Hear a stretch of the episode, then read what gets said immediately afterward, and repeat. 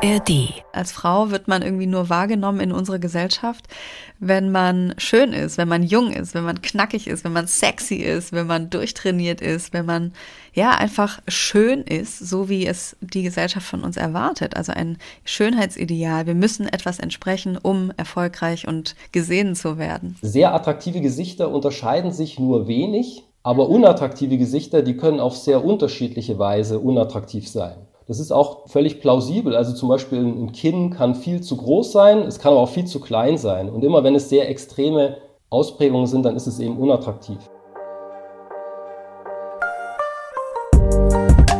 Tabula rasa. Tabula rasa.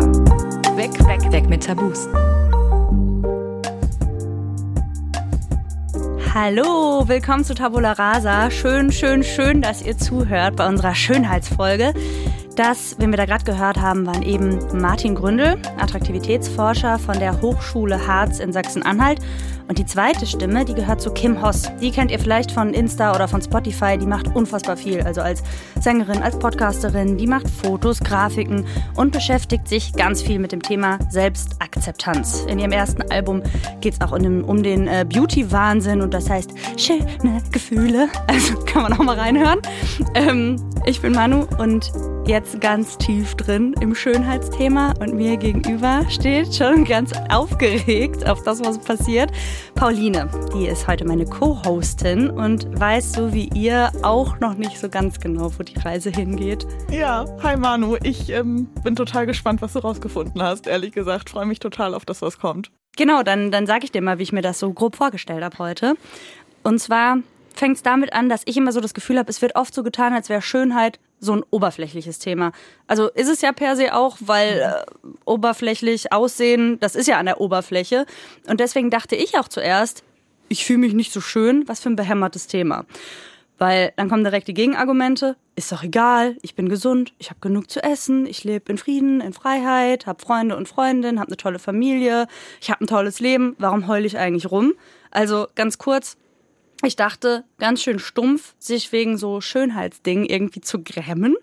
Aber trotzdem kommt das Thema immer mal wieder hoch, so an, äh, ja, durch unterschiedliche Anlässe. Und dann habe ich überlegt, was ist jetzt eigentlich das Tabu? Und ich glaube, das ist ganz vielschichtig. Man kann sich zum Beispiel dafür schämen, so wie ich das gerade beschrieben habe, dass einen die eigene Schönheit oder Nicht-Schönheit überhaupt beschäftigt. Und gleichzeitig ist es schon fast irgendwie ein Tabu, nicht die größtmögliche Schönheit irgendwie erreichen zu wollen mit Make-up, mit der richtigen Frisur, mit der richtigen Figur, mit teuren Pflegeprodukten. Zu angestrengt darf das Ganze, dieses Streben danach dann aber auch nicht sein. Also beim Thema Schönheits-OPs zum Beispiel gehen die Meinungen ja total auseinander. Aber das ist auch nochmal ein Thema für eine ganz eigene Folge. Deswegen ähm, sei das hier nur am Rande erwähnt. So, jetzt höre ich aber mal auf mit meinem Monolog. Ganz ehrlich, ihr lieben Tabula Rasis da draußen, findet ihr euch schön? Was fühlt ihr, wenn ihr euch im Spiegel anschaut oder auf Fotos? Bei mir ist das sehr unterschiedlich. Also manchmal gucke ich in den Spiegel und finde mich super und manchmal sogar schön. ähm, ja, meistens so äh, kann man sogar sagen, so um den Eisprung rum irgendwie. Und manchmal also eigentlich die meiste Zeit, weil man hat ja so selten Eisprung, ähm, fühle ich mich eigentlich irgendwie nicht so geil und manchmal auch irgendwie echt hässlich und könnte heulen. Deswegen, Pauline, jetzt die Frage an dich, endlich, sie liegt auf der Hand. Wann findest du dich schön? Wie geht's dir mit dem Thema? Ich glaube, ich kann dir da im Großen und Ganzen zustimmen. Ich tracke meine Periode nicht, deswegen weiß ich nie genau, wann mein Eisprung ist. Aber wahrscheinlich ist es auch dann die Phase, wo ich so manchmal wirklich total selbstbewusst vorm Spiegel stehe die Haare liegen gut, keine Pickel ist da. Und da gucke ich mich manchmal an und denke mir so, hm, ist schon gut, was ich da gerade sehe.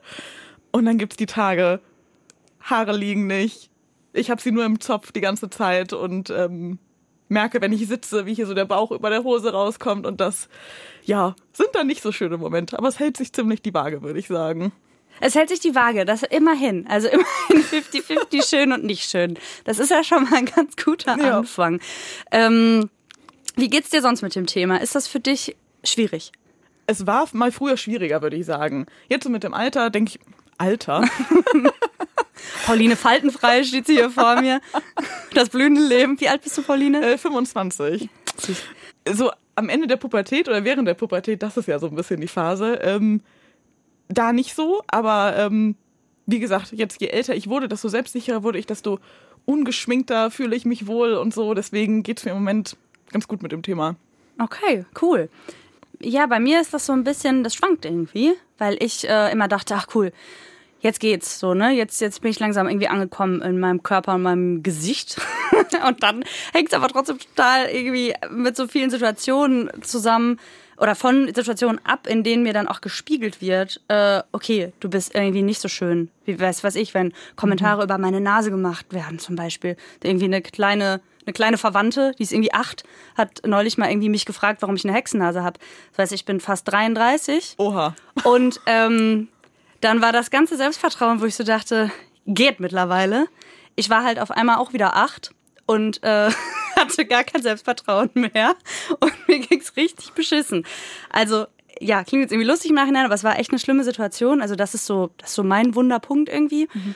Und das führt dann auch dazu, dass ich äh, gar nicht mehr glaube, wenn mir jemand sagt, dass er mich schön findet. Also ich denke dann nur, ja, ist doch jetzt mhm. gelogen. Oder so Aussagen wie, und das jetzt auch nicht in weiter Vergangenheit, sondern so aktuell, äh, wenn jemand zum Beispiel sagt, du hast ein Charaktergesicht. Ich so, what the fuck, was soll das heißen?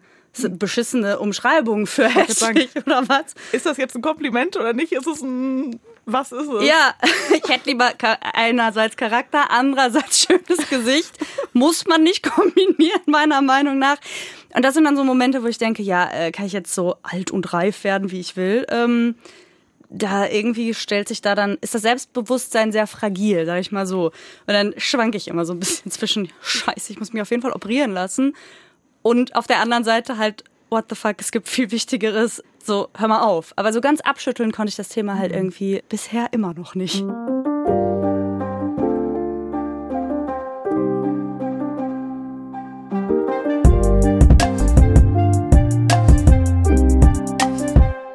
Warum ist Schönheit uns eigentlich so wichtig? Was finden wir attraktiv? Spielt das Aussehen wirklich so eine große Rolle? Und welchen Trost gibt's, wenn man dem Ideal nicht entspricht? Und wie kommt man damit klar? Das sind so Fragen, die möchte ich in dieser Folge mit unseren Expertinnen, also dem Attraktivitätsforscher Martin Gründel und der Influencerin Kim Hoss und natürlich mit Pauline und euch klären. Denn eine Sache steht fest, so wie es eventuell euch geht und mir geht und Pauline auch manchmal geht, so geht's ganz, ganz vielen. Also, dass sie sich nicht schön finden. Es gibt unterschiedliche Studien zu dem Thema. Und eine Befragung dazu ist von Anushka Rees. Die hat für ihr Buch zum Thema, äh, also es heißt Schönheitswahn, 600 Frauen befragt und da kam raus, nur ein Drittel der Frauen ist mit ihrem Aussehen zufrieden. Und eine größer angelegte Studie, die ist ein bisschen älter, von 2010, die gab es mal von DAF also dieser Crememarke, ne? Pauline, rate mal, wie viele Frauen haben sich da als schön beschrieben? Ähm, 20 Prozent. Findest du das viel oder wenig, 20 Prozent? Ich finde das wenig. Zieh mal noch eine Null ab. Zwei Prozent? Ja, zwei Prozent wow. haben sich als schön beschrieben. Bedeutet ja im Umkehrschluss 98 Prozent mhm. haben das nicht getan, wo man jetzt mal irgendwie aufrunden würde und sagen würde, okay, alle finden sich eigentlich kacke, ne? Heißt es natürlich nicht im Umkehrschluss. Heißt nicht, dass sich jetzt 98 Prozent als hässlich bezeichnen würden. Gibt ja kein klares Entweder-Oder, aber ich finde es trotzdem irgendwie eine krasse Zahl. Das ist super wenig. Hätte ich nicht gedacht. Und dazu passt auch die nächste, wir sind gleich fertig mit Statistiken, aber das fand ich noch spannend. 2021 gab es laut der International Society of Plastic Surgery, also der Internationalen Gesellschaft für plastische Chirurgie, deutschlandweit rund eine halbe Million Schönheits-OPs. Also um jetzt mal den Saarlandbezug herzustellen, das wäre, als würde sich in einem Jahr das halbe Saarland einmal operieren lassen, also eine Schönheits-OP machen. Also das waren mehr als doppelt so viele wie zehn Jahre davor, also 2011. Da gehören dazu Fettabsaugung, Brüste machen lassen, Nase machen lassen, Falten wegspritzen lassen, so das ganze Programm. Und das heißt ja schon, ne? Die erstens, die Leute sind unzufrieden mit sich. Und mhm. zweitens, es ist auch irgendwie normalisierter oder verbreiteter, Schönheits-OPs zu machen. Also Botox und Filler, das machen ja viele mittlerweile so in der Mittagspause. Ja, die Hemmschwelle ist viel niedriger geworden, das irgendwie machen zu können auch. Hm. Was meinst du, warum ist es so schwer zu akzeptieren, dass man nicht dem, oder wenn man nicht dem Schönheitsideal entspricht? Ich finde das super schwierig. Habe ich mich auch im Vorfeld von dieser Folge gefragt. Ich kann es nicht beantworten. So, ich weiß nicht, ob das ganz doof gesagt was mit dem Hormonhaushalt zu tun hat, ne? weil ich gerade gesagt habe, es gibt einfach Phasen im Monat, wo ich mich gut finde und manchmal einfach nicht. Ich weiß nicht, ob es damit was zu tun hat. Ich weiß nicht, ob wir so, ob wir ein so krasses Schönheitsideal einfach in unserer Gesellschaft verankert haben mittlerweile, was sich über Jahrzehnte geprägt hat, dass wir da einfach nicht mehr rauskommen. Aber es fällt mir super schwer, das zu beantworten. Du hast das vorhin schon angerissen. Also, wie geht's dir aber mittlerweile damit? Du hast gesagt, jetzt mit dem Erwachsenwerden ist das nicht mehr so ein großes Thema, aber hat dich das sehr belastet, als du jünger warst? Also, sehr belastet ist ein großes Wort, finde ich. Ich würde eher sagen, belastet. Schon. So, ich war nie die dünnste. So, das hat mich früher durchaus mitgenommen. Das wurde mir auch von Familien wegen immer so ein bisschen mitgegeben. Ich habe so einen relativ großen Leberfleck auf der Wange. Den habe ich schon immer und der hat mich früher sehr, sehr, sehr gestört. Ähm, muss sagen, der hat mir teilweise einen richtigen Selbstbewusstseinsknick gegeben, was total doof ist eigentlich. Und dann gibt es Topmodels. Ist es nicht Cindy Crawford oder so, die, Ja. so, die dafür berühmt ist? Genau, Krass. genau. Die hat das, glaube ich, hier so über der Lippe. Sieht auch mega aus bei ihr. Deswegen frage ich mich, warum ich auch so eine Frage, die ich mir nicht beantworten kann, warum es, warum ich dann selbst mich da so geschämt habe früher für. Aber jetzt geht's dir besser damit. Ja, also ich muss sagen, ich selbst bin mega fein damit. So, ich schmink mich auch nicht mehr oder so. Finde ich absolut in Ordnung. Aber ich muss sagen, ich krieg so von außen, auch so ein bisschen von familiären Kreisen schon so ein bisschen mit, ah, okay, jetzt hast du wieder ein bisschen zugenommen. Cool. Das finden wir nicht gut. Der? Familienrat wurde einberufen. Pauline, warum so dick? So, und das ist was, was mich immer noch wahnsinnig mitnimmt. Oh, das ist aber auch mies. Also, weil irgendwie, naja, haben wir alle mittlerweile gelernt, aber vielleicht auch nur in unserer Insta-Bubble äh, Körper kommentiert man nicht, aber die Familie macht das halt trotzdem. Cool. Ja, die Hemmschwelle auch ein bisschen niedriger vielleicht. Ne? Ich habe da für mich mittlerweile einen guten Weg gefunden, mit umzugehen. Aber das ist ein Thema, was mich tatsächlich immer noch mitnimmt und was natürlich auch in mein persönliches Schönheitsempfinden immer noch mit reinspielt. Ich fand halt krass, also als, als ich mich gefragt habe, wo kommt das her, habe ich mir so gedacht, das fängt ja schon beim Märchen an, ne? Die Prinzessin, was können die alle? Die sind wunderschön und jung und bezaubernd. Und die bösen Stiefschwestern, die bösen Stiefmutter, Mütter, äh, die sind natürlich alle fett und hässlich. Und das wird mit negativ gleichgesetzt. Und äh, das regt mich schon wieder voll auf, ne? Also ich verstehe nicht, warum kann nicht eine Disney-Prinzessin mal dick sein oder Segelohren haben oder Akne oder was weiß ich. Und nee, die müssen halt dem Schönheitsideal komplett entsprechen. Und genau das wird irgendwie auch gleichgesetzt mit, das ist auch gut. Die hat dann auch irgendwie einen guten Charakter. Oder hier Spieglein, Spieglein äh, an der Wand, wer ist die Schönste im ganzen Land? Wieso fragt die nicht, wer die geilsten Witze erzählt? Oder wer äh, eine geile Bolognese kocht? Oder wer am besten twerken kann? Oder was weiß ich? Also, kann, könnte ich mich in Rage reden? Und die Bolognese hat einen viel größeren Mehrwert, finde ich. Findest du? Ja, Ja. ja, kann ich viel mehr mit anfangen. Sagst du jetzt. Aber irgendwie Schönheit ist ja schon irgendwie wichtig. Ähm, kommen wir aber gleich noch drauf zu sprechen. Weil dieses Gefühl, dass man vor allem als Frau oder weiblich gelesene Person irgendwie so in der Pflicht ist, sogar schön zu sein oder das zumindest anzustreben, das kennt auch Kim Hoss. Ich habe gemerkt, wie viel Zeit ich einfach so investiere in einfach nur gut auszusehen. Ähm, und vor allem als Frau Mitte 30 merkt man ja auch irgendwann, ah, das Alter kommt und der Körper verändert sich und man bekommt hier Falten und da hängt was und komischerweise passt mir das jetzt nicht mehr und die Jacke nicht mehr und so. Ähm, und dann habe ich so gedacht, ah ja, krass. Wir altern und wir dürfen aber eigentlich gar nicht altern und wir müssen alles dagegen tun, um nicht alt auszusehen. Zu dem O-Ton fällt mir ein, du hast gerade gesagt, du schminkst dich nicht mehr. Passt ja auch irgendwie zu dem, was sie gesagt hat. Hast, gibt's einen Grund dafür? Faulheit? Nee, ich, also ich weiß es nicht, ehrlich gesagt, aber ich verspüre da überhaupt nicht den Drang dazu. Ähm, ich kann es auch nicht besonders gut. Ich habe mich nie intensiv mit dem Thema beschäftigt und dann lasse ich es halt lieber. Bleibe ich halt zehn Minuten länger im Bett liegen. Gib mir mehr für den Tag. Okay, du hast einfach die Prioritäten geändert. Du hast Genau. jetzt, äh, es ist jetzt nicht irgendwie eine bewusste Entscheidung, eine feministische Entscheidung oder Nee, so, sondern du denkst einfach, ju- juckt mich nicht. Gar nicht. Das war auch so ein Prozess. Und mit 15 habe ich es richtig übertrieben. Und dann wurde es immer, immer weniger bis zu, bis zu nichts. Aber das heißt richtig übertrieben. Oh Gott. Ähm, also ich habe mich wirklich richtig bunt um die Augen angemalt. Ich hatte das eine gelben Lidschatten auf dem anderen grün und dick schwarzen Kajal oben und unten. Das war wild. Klingt fancy auf jeden Fall. Äh, Bilder dürfen gerne nachgereicht werden, Pauline. schauen wir mal. Aber dieses Thema Schönheitsideale kriegen wir auch irgendwie vorgelebt. Ne? Also vor allem weiblich gelesene Personen werden medial auch schon allein durchgehend bewertet. Also Promi-Frauen, ne? die die meisten echt als wunderschön bezeichnet würden, legen sich unters Messer, um noch schöner zu werden, um oder die Schönheit irgendwie und die Jugend zu halten. Und sich nicht zu schminken, so wie du das machst oder so wie ich das auch oft mache, das ist äh, in manchen Kreisen, also bei Promis zum Beispiel, schon echt ein Akt der Rebellion. Ne? Also bei Pamela Anderson, die schminkt sich nicht mehr, oder Alicia Keys, die werden deswegen halt als mutig bezeichnet. Ne? Total abgefahren eigentlich. Das ist das Natürlichste auf der Welt. Ähm, aber ich weiß noch, bei Alicia Keys, die hat sich ja, die zieht das ja jetzt komplett durch, Ja. hat sich einmal dafür entschieden, das war irgendwie ein mega Aufschrei. Ich mir, ja, so sieht die Frau halt aus und die ist immer noch mega hübsch. Die ist halt Alicia Keys, ne? Ja. Also, wieso gibt's bei der einen Aufschrei? Die sieht halt schon, die sieht ungeschminkt aus, wie ich nicht mal retuschiert. Was soll das? aber, also nicht was soll das, die soll, ist toll, dass sie toll aussieht, aber was soll das, dass das irgendwie als mutig gilt? So Ja. meine ich das. Das habe ich auch nicht verstanden damals. Und was ich aber auch schwierig finde, ist ehrlich über dieses Thema Schönheit zu reden. Weil es wird dir niemand, der dich mag, ins Gesicht sagen, ey, du bist aber nicht so schön, ne? Und wenn doch, dann hat das halt so eine krasse Sprengkraft und sorgt für Tränen und Frust. Ich erzähle noch mal ein Beispiel und weiß, vielleicht schneide ich es auch raus, aber ähm, mir hat eine Freundin neulich mal gesagt, ja, du entsprichst nicht dem Schönheitsideal, aber äh, ich finde dich total schön, weil du so eine geile Art hast, weil du so eine tolle Ausstrahlung hast und so. Und die hat das auch total gefühlt und die wollte mir ein Kompliment machen. Und ganz ehrlich, aber bei mir, also ich sehe es ja auch so, dass ich nicht dem Schönheitsideal entspreche.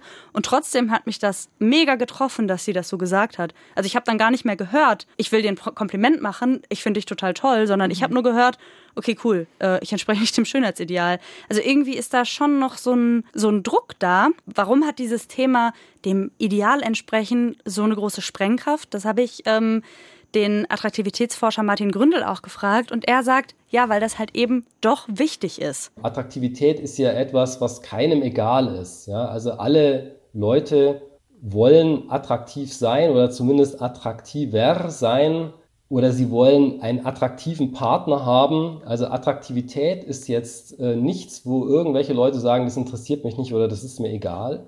Gleichzeitig ähm, gibt es aber auch eine ziemliche Verlogenheit über dieses Thema. Also es wird ja auch gerne so bestritten, dass einem das wichtig ist, aber natürlich ist es den Leuten wichtig. Ja, ähm, ja das macht es zu einem spannenden Forschungsfeld. Also es ist in der, es hat halt eine wirklich sehr hohe Alltagsrelevanz. Er hat ja auch dieses Thema Partnerwahl angesprochen und da fallen mir auch so Gespräche aus dem Freundeskreis ein, ne? wie hast du den neuen Freund von der und der gesehen? Äh, warum ist sie denn mit dem zusammen? Der ist doch gar nicht in ihrer Liga. Äh, wenn ich das schon höre, ne, mit den Ligen, aber ich so denke, ja, vielleicht ist der halt mega nett oder mega schlau, mega lustig, kann gut massieren, was weiß ich. Aber halt über das Aussehen zu urteilen, das ist ja das Leichteste, was man machen kann. Also es ist ja auch das Einzige, wonach man Leute auf den ersten Blick beurteilen kann. Das kann ich mich auch nicht von frei machen, Leute nach ihrem Aussehen zu beurteilen. Das, oder zumindest fällt es mir auf, wenn jemand sehr schön ist oder irgendwie nicht. Aber ja. Ja. Ich habe mich auch gerade nämlich dabei erwischt, wenn ich so neue Freunde, Partner oder auch Crushes irgendwie von Leuten kennenlerne, ist mein erster Gedanke, oh ja, sieht gut aus. Oder ah, hm, sieht nicht gut aus. Wenn man sich halt noch nicht unterhalten hat, man kann sich nicht von frei machen. Ja. Habe ich gerade leider auch erfahren. Um diesen ersten Blick oder um diese Einschätzung auf den ersten Blick geht es auch beim Thema Pretty Privilege. Pauline, hast du davon schon mal was gehört? Ich glaube, das beschreibt doch quasi das Phänomen, wenn man das so nennen kann, dass ähm, es hübsche Menschen, sei es jetzt, also egal welchen Geschlechts, es einfach leichter haben im Leben. Sei es im Job oder sonst wo. Oder? Genau, ganz genau, genau richtig beschrieben. Und das ist halt kein, ähm, kein gefühltes Phänomen. Ne? Also das sagt die Forschung, da gibt es Statistiken zu. Von, von allen Untersuchungen, die ich gemacht habe, kann ich nur feststellen, dass es ein ziemlich linearer Effekt ist. Das heißt, äh, je attraktiver, desto positiver. Und das ist ein sehr starker Zusammenhang. Also es ist kein kleiner, sondern wirklich ein starker, zumindest wenn man das unter kontrollierten Bedingungen macht. Wir haben das nochmal ganz ordentlich aufgedröselt in einem Insta-Post auf, äh, könnt ihr nachlesen, auf tabula rasa podcast sr. Deswegen jetzt hier mal nur kurz zusammengefasst, was ich halt so krass fand, das betrifft wirklich alle Lebensbereiche und halt von, von Geburt eigentlich an bis ins Alter quasi. Also schon, was ich krass fand, war, dass schöne Babys schon mehr Zärtlichkeiten selbst von ihren Eltern bekommen. Äh, SchülerInnen, die als hübscher eingeschätzt werden, werden irgendwie auch für schlauer gehalten. Oder PolitikerInnen sind populärer, wenn sie attraktiver sind. Also solche Sachen fand ich alles ganz schön krass. Also Pretty Privilege existiert. Schöne Menschen haben es an vielen Punkten leichter im Leben. Was sind deine Gedanken dazu? Was mich gerade so ein bisschen verwundert hat, ist, dass das selbst im Babyalter schon anfängt, wo ich mir gerade gedacht habe, so Babys, die sehen doch gar nicht so arg unterschiedlich aus. Ja, weiß ich auch ehrlich gesagt nicht, wie man das dann genau misst, aber Ähm, aber ich kann mir vorstellen, dass es gerade im Beruf oder da, wenn es wirklich auf was ankommt, so, dass da sowas, ich will nicht sagen, auch mal entscheidet, aber dass das, wenn auch unterbewusst, ne, so wie wir es gerade gesagt haben, wenn man den Partner das erste Mal kennenlernt oder so, dass das unterbewusst mitschwingt, weil sich da eben keiner von frei machen kann. Das glaube ich schon. Hm. Leider. Ja, und wenn man dann hört, so, das ist real, schöne Menschen haben es besser, die kriegen den Job, die kriegen den Partner, den sie wollen, die kriegen, weiß ich nicht was, als Schauspielerin die geile Rolle, es ist schon schwierig, ne? Beziehungsweise auch kein Wunder, dass wir dann alle danach streben, schön zu sein, wenn das irgendwie so ein Ding ist, dass schöne Menschen es grundsätzlich leichter haben, weil man will es ja immer leichter haben. Klar, das war auch das vorhin, als du mich vorhin fragtest, daher kommt's. Ne, das ist alles so, ein, so eine Kontinuität. Ne? Wir sehen schöne Menschen, weil sie es leichter haben. Wir wollen selbst so sein. Wir machen dadurch vielleicht deshalb mehr Schönheits-OPs oder so. Es ist so ein Schwung quasi. Stellt sich die Frage, was ist eigentlich Schönheit und wie wird die gemessen? Schönheit zu erkennen fällt leichter, als sie zu erklären, habe ich während der Recherche gelesen, war so ein Satz. Und äh, da dachte ich so, ja, das trifft eigentlich zu, weil ich glaube, jeder kann einen schönen Menschen erkennen oder es fällt auf, wenn jemand besonders schön ist. Da kann man vielleicht gar nicht auf den ersten Blick genau sagen, was da jetzt alles stimmt, sozusagen. Aber dafür gibt es ja Attraktivitätsforscher und Forscherinnen. Und Martin Gründel ist ja einer von denen und der hat mir einfach mal erklärt, was Schönheit eigentlich ausmacht. Ich sag mal, es gibt drei wichtige Felder von übergeordneten Merkmalen. Das sind zum einen mal alles, was gesund aussieht. Alles, was gesund aussieht, ist attraktiv und zwar in jeder Kultur zu jeder Zeit. Auch alles, was jugendlich aussieht, macht attraktiv. Da gibt es dann auch ganz unterschiedliche Merkmale, an denen man das festmachen kann. Also Jugendlichkeit ist ein globales Attraktivitätskriterium. Und das dritte globale Kriterium ist das sogenannte geschlechtstypische Aussehen. Sexueller Dimorphismus heißt es auch wissenschaftlich. Und das bedeutet, eine Frau ist dann attraktiv, wenn sie aussieht wie eine typische Frau. Und ein Mann ist attraktiv, wenn er aussieht wie ein typischer Mann. Ne? Und das kann man dann auch wieder runterbrechen auf ähm, verschiedene Einzelmerkmale. Er verwendet übrigens Attraktivität und Schönheit synonym. Also das ist für ihn das Gleiche, egal ob er attraktiv oder schön sagt.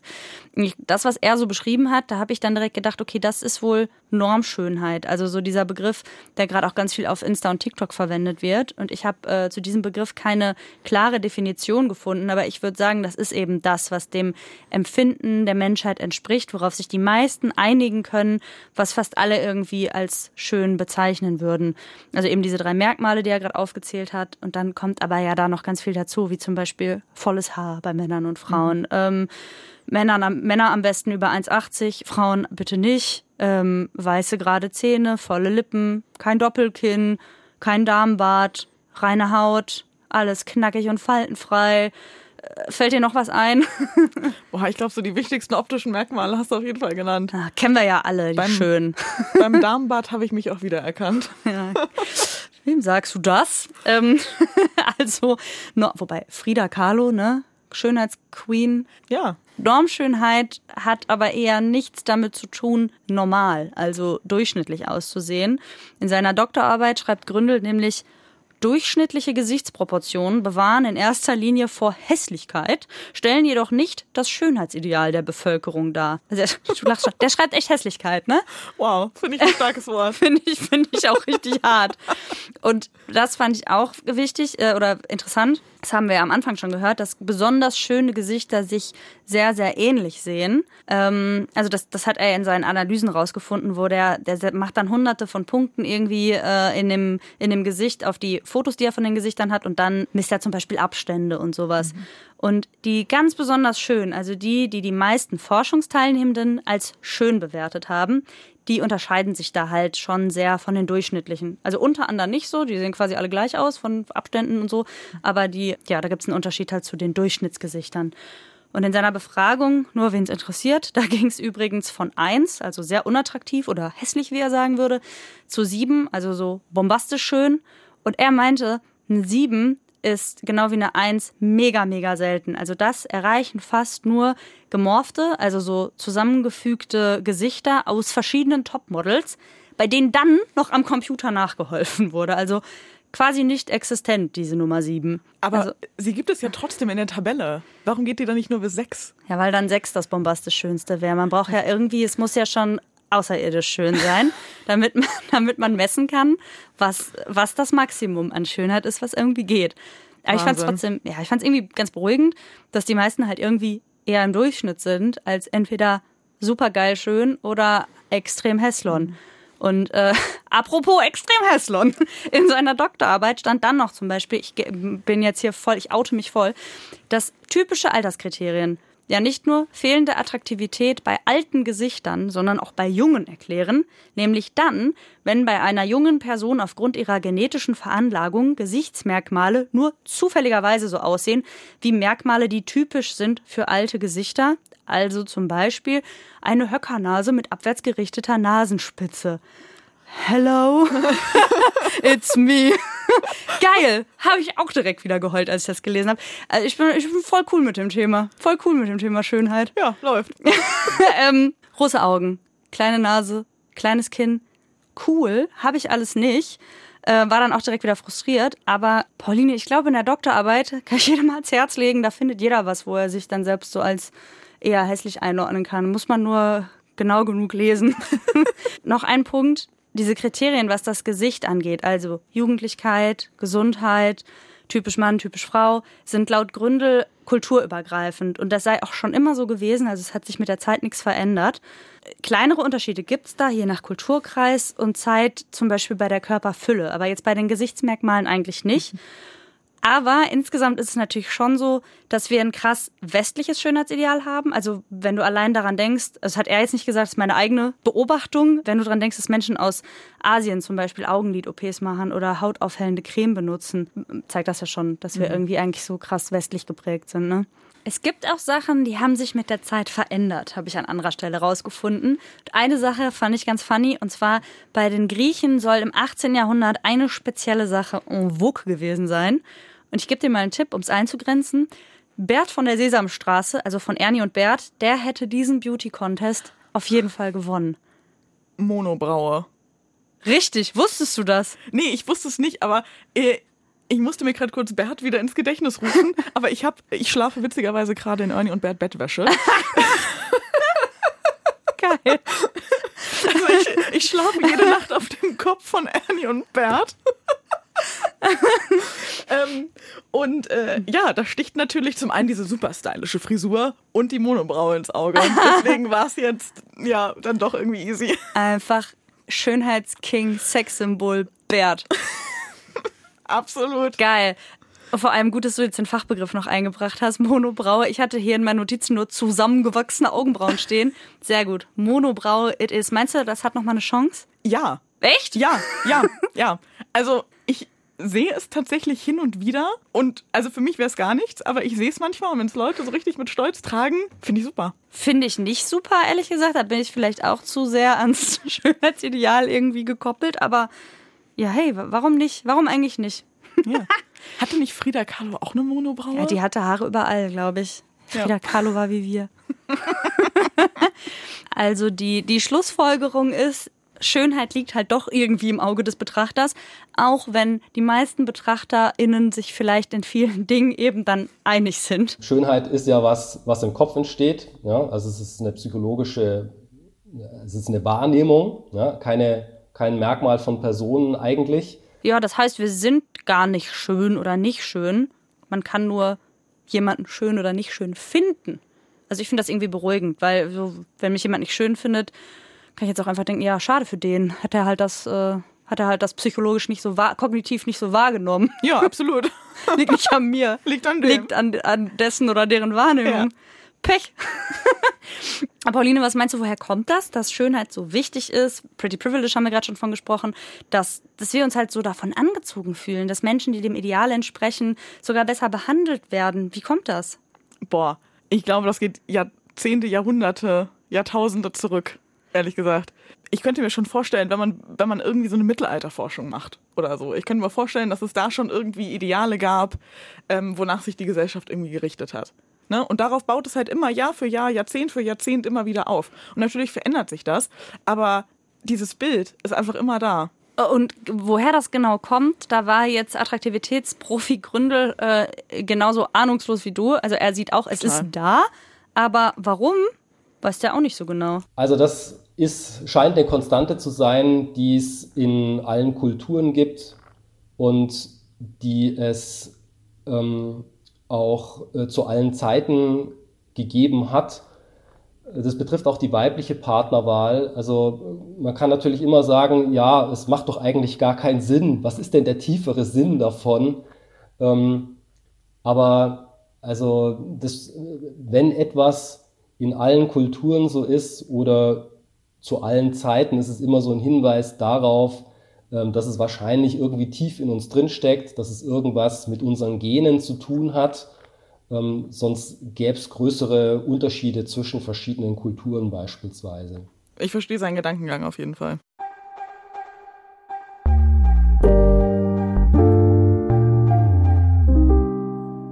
Dass der Druck für Frauen halt mal wieder größer ist als für Männer, obwohl die dieses, diesen Schönheitsdruck ja auch irgendwie haben, das kommt mal wieder von unseren patriarchal geprägten Strukturen of course, keine Tabula Rasa-Folge ohne Patriarchat. Ähm, da hat die Soziologin Paula Irene Villa Braslawski im MDR-Podcast Meine Challenge in der Folge Ich werde schön was Schlaues äh, gesagt. Sie hat nämlich gesagt, für Frauen gab es früher halt nur die Chance, abgesichert zu sein, also zu überleben, im Grunde, wenn sie einen Mann haben, der sie ernährt. Also mussten sie verheiratbar oder zu Neudeutsch fuckable sein, damit der Mann sie nimmt. Und dieser Schönheitsdruck für Frauen ist halt irgendwie noch geblieben. Also zumindest so ein bisschen, auch wenn sie sich mittlerweile in der Regel alleine ernähren können. Und ich habe noch einen anderen Podcast gehört, das war Duo Informale, der spontane Meinungspodcast.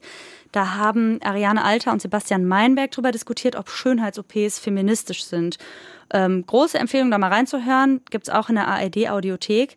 Die sprechen auch ganz viele von unseren Themen hier an. Ariane sagt da zum Beispiel, Allein seitdem sie sich die Haare blond gefärbt hat, die hatte sonst so, so braun, Straßenköter, blonde Haare, läuft es jobmäßig, sie ist auch Journalistin, viel, viel besser für sie. Mehr Aufträge im Privatleben, mehr Männer schauen ihr hinterher und wenn du dann siehst, so, ja, das hat so einen krassen Effekt, so eine eigentlich minimale Veränderung, dann ist es natürlich irgendwie auch schwierig zu sagen, ja, scheiß ich drauf, Schönheit ist mir egal.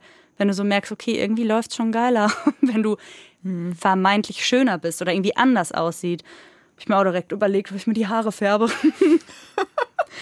Also, dass sie es dann halt so extrem gemerkt hat. Ich dachte, das passiert dann vielleicht mehr so unterschwellig, aber dass sie es wirklich so extrem gemerkt hat, von vorher auf nachher, von brünett zu blond, finde ich absurd. Ich meine, die arbeitet auch in den Medien, auch vor der Kamera und so. Das hat wahrscheinlich auch nochmal einen Effekt, hat sie auch gesagt. Ne? Das ist halt auch die Medienwelt ist noch geprägt von, dieses geflügelte Wort, alte weiße Männer, die dann das entscheiden, die vielleicht mhm. denken, okay, eine blonde Frau ist irgendwie, sorgt für mehr Quote oder so, da finden wir persönlich besser. Oder äh, das war schon immer so, dass die äh, erfolgreichen Frauen im Fernsehen blonde Haare hatten.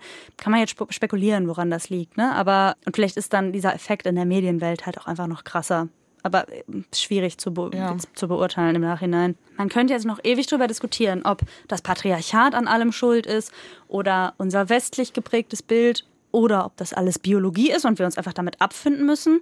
Ähm, das wäre aber auch schon wieder eine eigene Folge oder wahrscheinlich eine ganze Doktorarbeit. Ich will eher zu meiner Schlussfolgerung kommen und zwar, warum das alles Kacke ist. ähm, also Pretty Privilege Kacke ist. Hast du eine Idee oder hast du irgendwie gerade so einen Gedanken dazu? Weil es halt mega oberflächlich ist. Leute, und Oberflächlichkeit, das, da redet man immer drüber, dass es eigentlich nicht mehr so ein Thema sein sollte, aber keiner kann sich freimachen. So, und das nervt. Ja, das nervt. das nervt total. Und es ist auch unfair, weil diese Ideale gar nicht von allen erreicht werden können. Also egal wie, wie sehr du, also Menschen mit bestimmten Behinderungen zum Beispiel oder Krankheiten, die können diese Standards gar nicht erreichen. Egal wie sehr sie sich schminken oder zurecht operieren, es geht nicht. Die werden nie Pretty Privilege haben. Es Pretty Privilege vergeht auch. Im Alter schwindet die Schönheit, also diese Normschönheit, ne, in der Regel, weil ja Jugendlichkeit dafür ein Faktor ist. Ähm, mhm.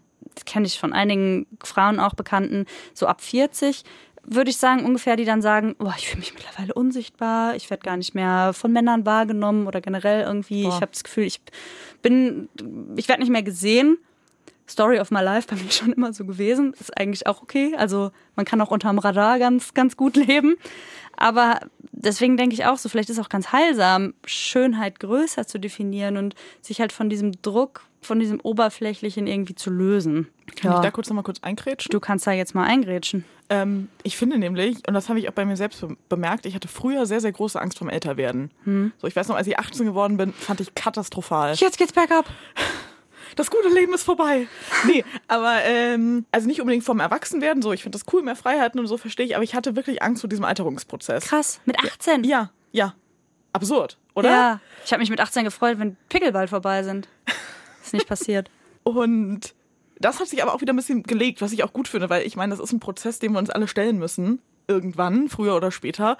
Und jetzt kannst du auch gleich mal sagen, wie du dazu, äh, dazu denkst. Aber jetzt geht es mir so, wenn ich, wenn ich so ältere Frauen sehe, dann, gut, dann sehen die natürlich alle mal gut aus, so, wenn ich die so wahrnehme. Aber dann denke ich mir, okay, ja, die sind 50 und stehen dazu, aber sehen einfach super aus. Und das hat sich total verändert bei mir, dieses Bild. Und ich meine, 18 ist jetzt auch noch nicht ewig her. Und das finde ich ein bisschen gut.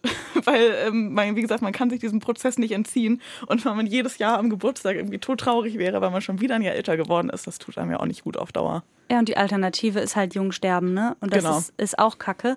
Ich finde es halt trotzdem noch krass, wenn Frauen, die gut aussehen, dann gefragt werden, oh, wie schaffst du das? Wer- Du siehst ja gar nicht aus wie 40, 50, Ja, 60, ja. keine Ahnung. Es ist immer auch ein Kompliment, jünger auszusehen. Absolut. Warum kann man nicht gut aussehen und so alt, wie man halt ist? Ja, haben wir jetzt gelernt, weil Jugendlichkeit irgendwie ein Kriterium ist. Aber ich finde, das macht halt dann schon ein bisschen schwer, wenn du weißt, okay, alt aussehen ist gleich scheiße aussehen.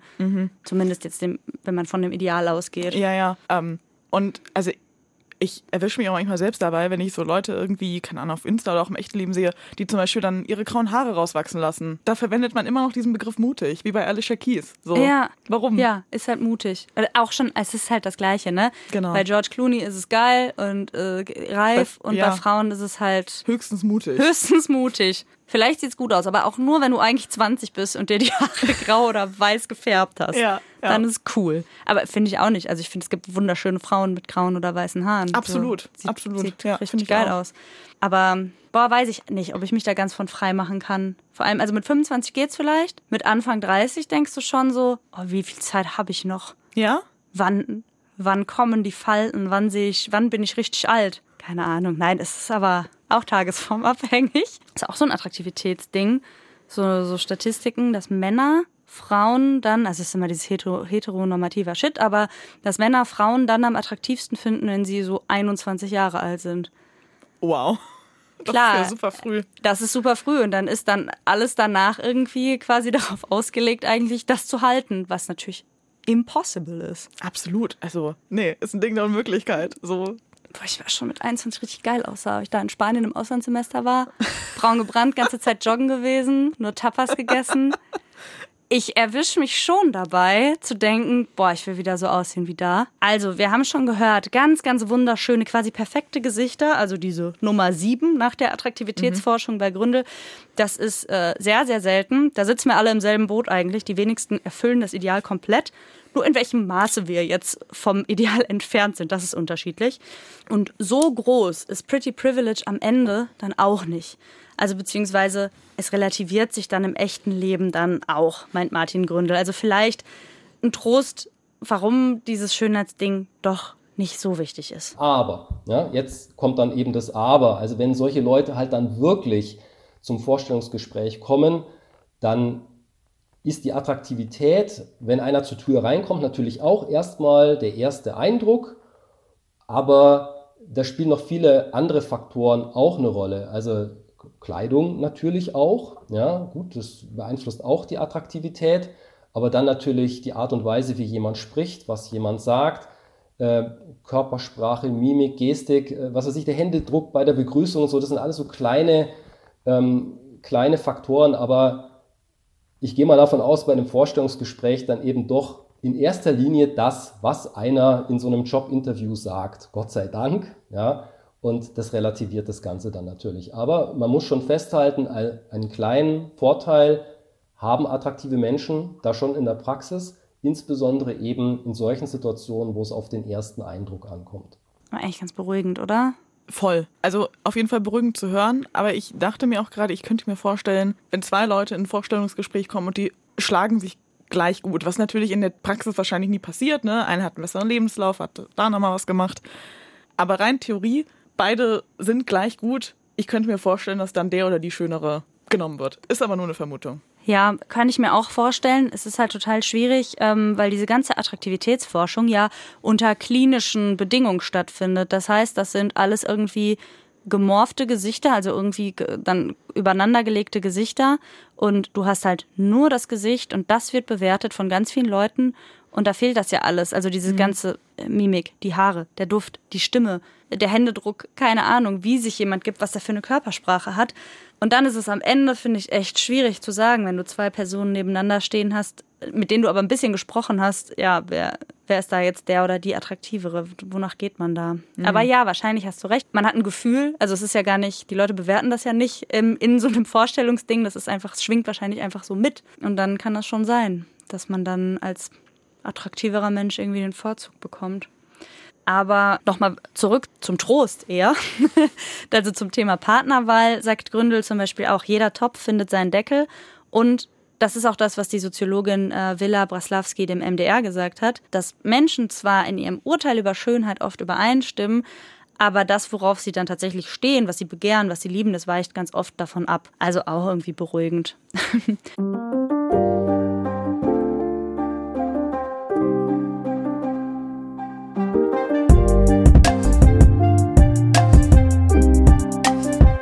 Wenn das als Trost jetzt alles nicht reicht, was kann man dann tun, wenn man nicht dem Ideal entspricht? Egal jetzt, ob nur knapp vorbei oder wirklich Glöckner von Notre Dame. Lass uns mal konstruktiv werden, Pauline. Was tun? Wie mit der Frustration umgehen, wenn man weiß oder denkt, ich entspreche nicht dem Ideal. Ich bin nicht schön. Ich wünsche es jeder Person, die so denkt, dass sie irgendwie ein Selbstbewusstsein entwickelt, was aber super, super schwer ist. Ich will da gar nicht so von oben herab sprechen. Irgendwie sich morgens anzugucken und man sich, man muss sich nicht mega geil finden, aber einfach zufrieden mit sich zu sein. So. Aber ich finde das wahnsinnig schwer. Ich habe da keinen guten Tipp. Ich beobachte mich manchmal länger im Spiegel, muss ich sagen, und gucke mich dann so ganz intensiv selbst in meinen eigenen Augen an und äh, auch an Tagen, wo ich mich nicht so hübsch finde und dann kommen mir manchmal so Gedanken so, also heute war, war, war trotzdem irgendwie ein guter Tag oder so und man, man soll es nicht so davon abhängig machen. War voll gut. Also das ist so dieser Punkt Selbstakzeptanz, ne? Ja. Da hat, da kommt Kim Hoss wieder ins Spiel, die ich euch am Anfang vorgestellt hat und die hat letztes Jahr im Dezember so einen Selbstakzeptanz-Adventskalender auf Instagram gemacht. Ich und hab's hat, geliebt. Du hast es gesehen auch. Ja, hast ja. du mitgemacht? Nee. ich auch nicht, ehrlich gesagt. Ich habe es irgendwie zu spät, wurde es mir angezeigt. Und ja. dann, äh, ja, ich habe es mir auch angeguckt und fand es cool. Genau. Ich hätte es vielleicht mal machen sollen. Vielleicht hätte ich dann die Folge hier nicht mehr gemacht, weil ich gedacht ja. hätte, kann ich mich nicht mehr mit identifizieren. Ich bin super geil, super, oder akzeptiere mich. Ja. ich habe keinen Bezug mehr zu dem Thema. So ist es nicht. Deswegen ist es vielleicht gut, dass ich es nicht gemacht habe. Aber sie hat auf jeden Fall. Willst du kurz erklären, wie das abgelaufen ist? Also ich habe nicht jedes Türchen gesehen quasi, aber es ähm, korrigiere mich, wenn ich was Falsches sage, aber es ging im Endeffekt darum, ähm, jeden Tag ein Selfie von sich zu machen in verschiedenen Alltagssituationen. Es waren überhaupt keine speziellen Situationen. Zum Beispiel beim Essen, beim Lachen, beim, beim Winken, beim Traurigsein. Ich habe jeden Tag ein Selfie gemacht, um den Leuten zu zeigen, hey, wenn du dich jeden Tag mal anguckst auf einem Foto, also es gab zum Beispiel die Aufgabe, guck mal ernst in die Kamera, also einfach ohne zu grinsen. Da waren viele erstmal erschrocken, weil natürlich sieht man dann, der Mund hängt, oh, die Augenwinkel hängen schon. Ähm, weil man eben nicht dieses, hahaha, ich mache jetzt ein Selfie und zeige mich von meiner allerbesten Seite, sondern eben auch mal von den nicht so allerbesten Seiten sich zu zeigen. Also beim Lachen, beim ähm, Essen sich fotografieren. Und das mache ich eben schon eine ganze Weile und habe gedacht, ah, es wäre doch schön, wenn Leute das auch mitmachen können in Form von einem Adventskalender. Und es hat mir so krass gezeigt, dass es so wichtig ist, sich selbst anzugucken auf Fotos. Weil es so ganz komisch ist. Aber das sind wir halt in einem ganz kleinen Minimoment in unserem Leben. Aber das sind wir. Ob wir jetzt ernst gucken, ob wir lachen, ob wir von der Seite ein Doppelkinn haben, ob wir ähm, nackt vor der Kamera stehen, so das sind alles wir. Und es lohnt sich da hinzugucken, weil je mehr wir uns selber dann sehen, überschreibt sich quasi dieses Ding im Kopf, dass wir hässlich sind. Also so war das zumindest bei mir. Je öfter ich mich gesehen habe in ganz verschiedenen Situationen, hat es mir geholfen, mich zu akzeptieren, mich zu sehen und hinzugucken. Was ist denn eigentlich alles an mir? Ah, von der Seite habe ich ja voll das krasse Kinn und voll den platten Hinterkopf. Okay, aber das bin ich. Ja, einfach so ganz neutral sich mal anzugucken. Das bin ich. Und das ist okay. Ähm, dann habe ich überlegt, was kann man noch machen, ne? um, ähm, um mit dieser Schönheitsfrustration umzugehen. Natürlich gibt es auch die Option, sich irgendwie anzupassen, soweit das geht. Also das heißt, OPs, abnehmen, zunehmen, sich schminken, also alles tun, um, den, um dem Ideal näher zu kommen, was ja auch völlig in Ordnung ist, wenn man das will.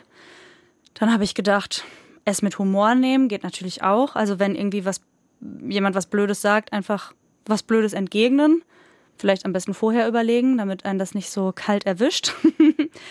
Dann habe ich noch gedacht, lass uns doch einfach mal den Schönheitsspieß umdrehen. Gibt es denn vielleicht auch Vorteile, dem Ideal nicht zu entsprechen? Man bleibt im Gedächtnis? Vielleicht mehr als Leute, die dem Ideal entsprechen? Weiß ich nicht. Ah, das weiß ich auch nicht. Da ist mir wieder dein Wort von vorhin eingefallen, Charaktergesicht oder Charakter, ne, was du Ja. vorhin sagtest. Oh, keine Ahnung. Ich hätte jetzt eher tendenziell gesagt, dass die besonders schön eher sich im Gehirn verankern. Aber das stimmt, die sehen ja alle offiziell eigentlich gleich aus. Deswegen dachte ich, also war das einfach so ein, so ein erster Reflex, den ich gerade hatte. Sieht man vielleicht einfach ähm, besonderer aus. Ja. Und wenn wir jetzt irgendwie halt dieses Pre-Privilege umdrehen, im Jobbereich zum Beispiel, habe ich gedacht, okay, dann können wir uns ja sicher sein, wenn wir jetzt einen Job kriegen und oder befördert werden, noch Aufträge kriegen, was weiß ich, dass wir dann halt wirklich für das geschätzt werden, was wir können. Und also mit wir meine ich nicht, dass wir jetzt hässlich sind. Ich solidarisiere mich nur mit allen Hässlons dieser Welt, äh, die, die sich selbst so äh, empfinden. Ähm, also, dass wir wir dafür geschätzt werden, wie wir sind und nicht deswegen gut beurteilt werden, weil jemand von unserem Äußeren geblendet ist. Und das ähm, ist natürlich auch in Freundschaften so oder in Beziehungen. Also wir sind keine Trophy Wives. Ekelhafter Begriff schon. Kennst du den? Nee, kenne ich Also gar so nicht. quasi eine Trophäe zu sein für Ah, okay. deinen Partner oder deine Partnerin. Also wenn wir dann jemanden haben, können wir uns sicher sein, dass es nicht an der Außenwirkung liegt, weil der andere, die andere sich mit uns schmückt. Und ja, ich das habe ist schön. ja, ne? Ja, voll. Und ich habe noch gedacht, ja, Pretty Privilege ist halt auch ein Privileg von vielen. Genau halt wie Weißsein ein Privileg ist. Oder ein Mannsein ein Privileg ist. Oder, also im Sinne von, du hast irgendwie bessere Karrierechancen und so, ne? Ähm, gesund sein ein Privileg ist. Einen deutschen Pass haben oder einen deutschen Nachnamen ein Privileg ist, weil dann Sachen einfach leichter sind im Leben. Und dann hat man halt das Privileg nicht oder nicht ganz so ausgeprägt. Egal. Also egal ist jetzt leicht gesagt, aber so irgendwie hat mir das geholfen zu denken, ja, es ist halt dann ein Privileg von vielen. Ich habe ganz viele andere Privilegien. Ist okay. Das stimmt, die mir teilweise auch gar nicht so bewusst sind. ne? Genau. Genau wie Pretty Privilege wahrscheinlich vielen nicht bewusst ist. Das Ja, ist ja so ein absolut. Begriff, den, der ist ja jetzt auch relativ neu irgendwie durch Social Media entstanden. Kim Hoss hat noch einen Vorschlag und zwar sich auf andere Dinge fokussieren. Ich wollte lieber leben und mein Leben genießen, anstatt jeden Tag mehrere Stunden in meine Schönheit zu investieren. Ja, und wie viele Produkte es halt auch gibt und wie viel Geld ich ausgeben könnte, um noch schöner zu sein.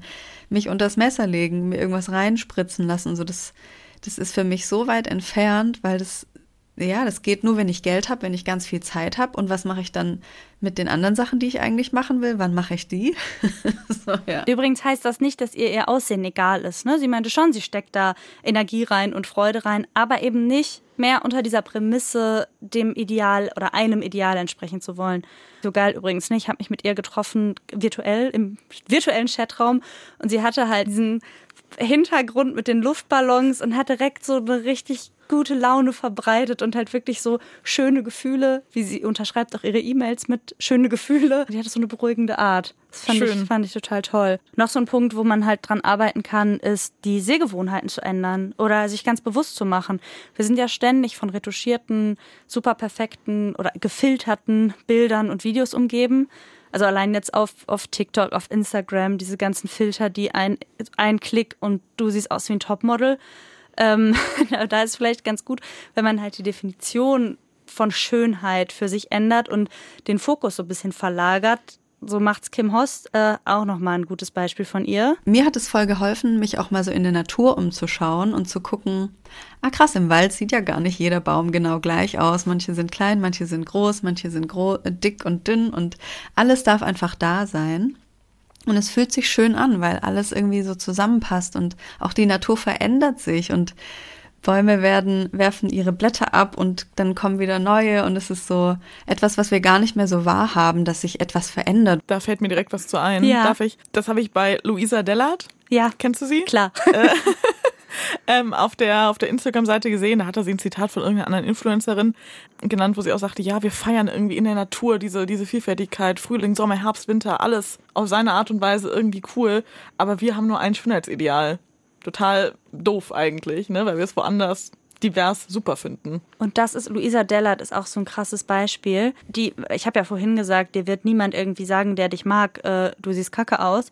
Luisa Dellert ist halt im Internet präsent, also eine Prä Person des öffentlichen Lebens. Ich finde so krass, was die sich unter ihren Beiträgen durchlesen muss, ne? Ja. Zum Thema, hier, du hast ja Falten, du bist fett geworden, du bist hässlich, äh, solche Sachen. Und äh, die macht halt auch irgendwie viel zum Thema Selbstakzeptanz und so und dass das Aussehen nicht so wichtig ist. Und ich finde es so krass. Ja, und das hört auch nicht auf. Das ist schon ewig immer so und das hört einfach nicht auf. Ich bin jedes Mal aufs Neue auch schockiert. Ja, und das, das sind halt so Situationen, an denen kann man dann in dem Moment nichts ändern. Da hilft dir, ja, vielleicht hilft dir deine Selbstakzeptanz ein Stück weit, aber trotzdem bist du mit diesen Situationen konfrontiert, ne? Also wenn du dumme Kommentare kommst wegen deines Aussehens, so das, das fängt ja in der Schule schon an und das, oder im Kindergarten vielleicht schon. Und deswegen finde ich das auch so wichtig, bei, bei Kindern zum Beispiel, das Aussehen nicht so in den Mittelpunkt zu stellen und die nicht dafür zu loben, wie sie aussehen oder auch über andere zu lästern, also nicht über andere zu lästern, wie sie aussehen, weil da kann ja kein Kind was dafür und einfach dieses ganze Thema nicht so wichtig nehmen.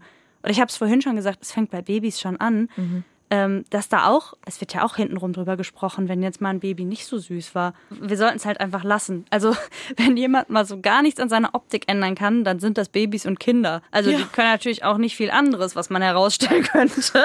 Aber vielleicht dann halt einfach mal gar nichts sagen. Also allgemein finde ich Schönheit einfach mal nicht so rausstellen und nicht andere für ihr Aussehen verurteilen oder äh, oder nur fürs Aussehen toll finden oder halt das auch kommentieren. Ne? Also ich finde, das gilt für den Körper genauso wie wie fürs Gesicht oder für die Haare. Für den größten Teil kann man halt einfach nix. Also ich finde, kommentieren darf man nur. Da gibt's doch diese Regel, wenn du es in drei Sekunden ändern kannst, wie du hast was zwischen den Zähnen oder du hast eine Nudel im Gesicht oder was weiß ich, dann dann sag was. Aber ansonsten lass es sein. Ja, kenne ich, die Regel. Und die ist super. Ich habe gedacht, wir können jetzt noch mal was Konstruktives, Schönes zum Schluss machen. Und ich frage dich einfach mal, was findest du schön, Pauline, was mit gängigen Schönheitsidealen erstmal nichts zu tun hat? Ich finde Humor mega schön. So, das ist was, was mich, was mich gut durch, also was mich so in zwischenmenschlichen Beziehungen wahnsinnig glücklich macht. Ich, ähm, ich schätze super doll enge, ehrliche Beziehungen zu Freundinnen, Ehrlichkeit auf eine schöne, nahbare Art und Weise. Das sind so die Punkte, wo ich sagen würde, ja, bisschen Nächstenliebe, bisschen Verständnis, einfach Akzeptanz und Verständnis für, für andere Lebensformen, Lebenskonzepte. Das ist so für mich das Wichtigste und ich versuche das auch, soweit es geht, irgendwie umzusetzen. Geil, das kam wie aus der Pistole geschossen. Ja. Du, du bist dir sehr sicher, was du schön findest. Richtig cool. Ich habe auch mal drüber nachgedacht. Ich finde zum Beispiel, wenn jemand eine tolle Stimme hat, das finde ich wahnsinnig attraktiv. So bei Kim Hoss zum Beispiel. Was hat Oh die ja. für eine beruhigende Stimme? Es hat mich so runtergebracht. Diesen Effekt hat ja kein, nicht das schönste Gesicht der Welt dich so zu beruhigen. oder ein toller Duft oder so ein ansteckendes, schallendes Lachen oder auch halt einen geilen Humor. Es gibt so viele Sachen, wo ich sagen würde, okay, ey, Normschönheit, schön und gut, aber die kann da einfach nicht mithalten. Also die allein. Wenn du normschön bist und du bringst das alles mit, ja, okay, Jackpot. Aber, aber das ist halt wirklich dann so ein minimaler Faktor unter ganz vielen, die Ja. Menschen irgendwie schön machen. Und zwar nicht unter klinischen Bedingungen, sondern im echten Leben. Also dieses Schönheitsding ist echt ein riesiges Thema. Mich hat das auch in der Recherche echt viel beschäftigt. Und mir ist auf jeden Fall wichtig zu sagen, Schönheit ist ein Ding. Das zu bestreiten, dass das Aussehen eine Rolle spielt, wäre naiv. Aber wir können auch entscheiden, wie wir damit umgehen. Und äh, ich fände halt schön, wenn das Aussehen einfach egaler wäre. Also gesamtgesellschaftlich, wenn niemand deswegen diskriminiert wird oder gehänselt wird, weil er Segelohren hat oder ein Doppelkinn oder oder. Und ich finde, du hast schon total schöne Sachen gesagt, die viel wichtiger sind als diese Schönheitsideale. Aber was, was fällt dir noch ein zum Abschluss? Ähm, mir ist gerade eben noch was eingefallen und ich habe gehofft, dass ich noch die Möglichkeit bekomme, es Klar. zu sagen. Womit man mich wirklich ernsthaft und nachhaltig beeindrucken kann, sind sind Geschichten, so sind erlebte Geschichten. Das finde ich bildet einfach einen Charakter total doll und ähm, das ist das, was ein Mensch eigentlich ausmacht. Die Erfahrungen, die man im Leben macht und was man daraus lernt und das finde ich wahnsinnig wichtig und das ist das, was die Person für mich ausmacht. Ja, finde ich. Hast du sehr schön gesagt. Danke. Ihr auch da draußen, ihr seid alle gut so wie ihr seid. Und wer Tabula Rasa hört, ist wunderschön. Das war es jetzt aber erstmal leider schon für heute. Ich hätte äh, euch noch tausend andere Zitate von Kim Huss vorspielen können und noch 100 Jahre mit dir weiterreden, Pauline. Aber man soll ja aufhören, wenn's Am, am schönsten, schönsten ist. So, ihr findet uns in der ARD Audiothek und auf allen anderen gängigen Streaming-Plattformen und freuen uns über eure Anregungen, über Themenvorschläge, über Fragen, über Lob. Kritik geht natürlich auch, außer in unserem Äußeren. Und ihr könnt uns auch schreiben äh, per Mail an tabularasa.sr.de oder auf Instagram unter tabularasa-podcast-sr. Macht's euch schön. Tschüss. Tschüss. Tabula Rasa. Tabula Rasa. Weg, weg, weg mit Tabus. Eine Produktion des Saarländischen Rundfunks.